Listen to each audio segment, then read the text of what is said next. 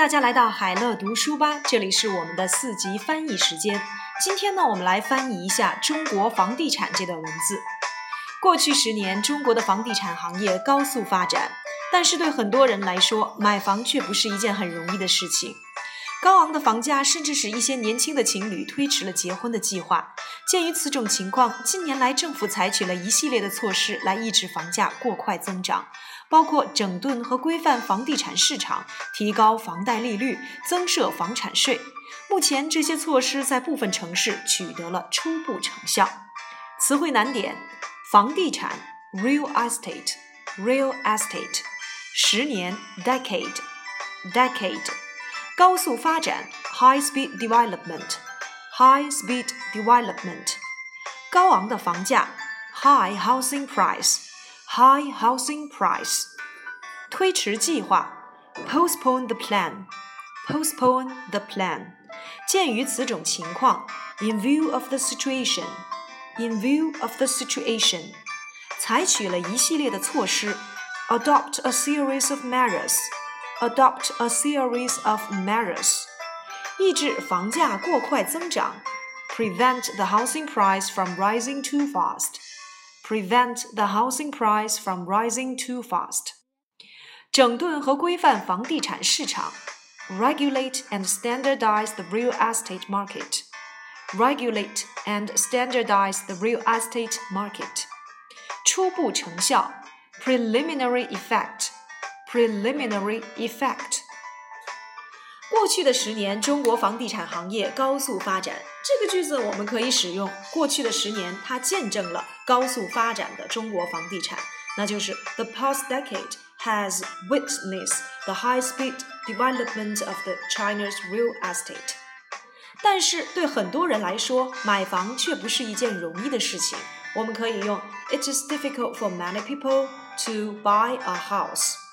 高昂的房价甚至使一些年轻情侣推迟了结婚的计划。The high housing price even makes some young couples postpone their plan for their marriage. 推迟 postpone。鉴于此种情况，in view of the situation，近年来政府采取了一系列的措施来抑制房价过快的增长。我们可以把近年来放在句中。采用政府采取了一系列的措施。那 the government has adopted a series of measures to 抑制，在这里面我们可以使用 prevent from prevent the housing price from rising too fast. In view of the situation, the government has adopted a series of measures in recent years to prevent the housing price from rising too fast. 包括整顿和规范房地产市场。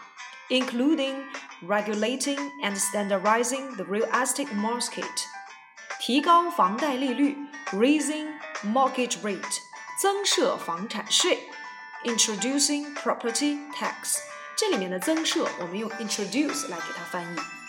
目前这些措施在部分城市取得了初步成效。这个句子呢，我们可以使用为初步成效已经在许多城市 取得了进步。那在这里面，我们可以使用 preliminary effect have been achieved in some cities at present。好，最后我们来看参考译文。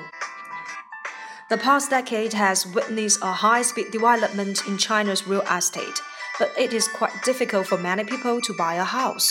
The high housing price even makes some young couples postpone their plan for marriage.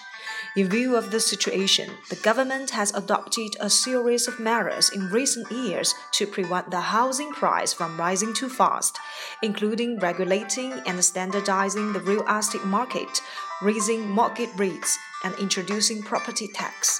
At present, preliminary effects have been achieved in some cities.